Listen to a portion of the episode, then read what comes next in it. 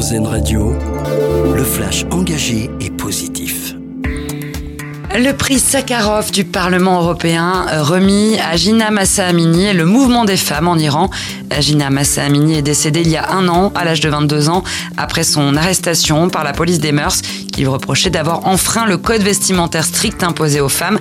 Sa mort avait provoqué un vaste mouvement de contestation en Iran, dont Femmes, Vie, Liberté est le slogan emblématique. Le prix Sakharov est la plus haute distinction de l'Union européenne pour les droits humains. Nous nous sentons soutenus par cet élan d'humanité.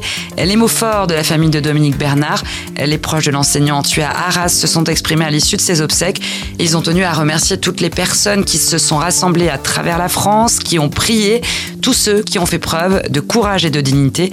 Dominique Bernard a été fait chevalier de la Légion d'honneur à titre posthume. Netflix se porte bien. Le géant du streaming a annoncé hier ses résultats trimestriels meilleurs qu'attendus et un bond de ses abonnés, malgré la concurrence qui fait rage dans le streaming.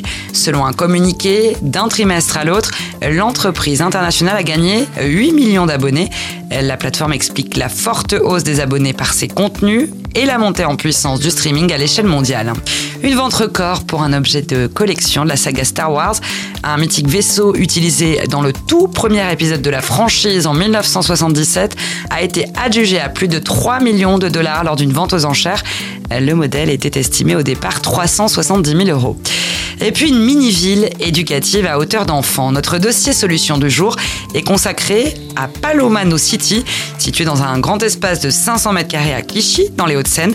Elle permet aux petits d'inventer des scénarios de jeu, restaurants, supermarchés, cabinets vétérinaires, casernes de pompiers, un parc ludique et éducatif qui pourrait se développer dans d'autres villes en France d'ici quelques années. Reportage complet à retrouver sur notre site rzn.fr d'écouter le flash engagé et positif d'Airzen Radio. Une autre façon de voir la vie.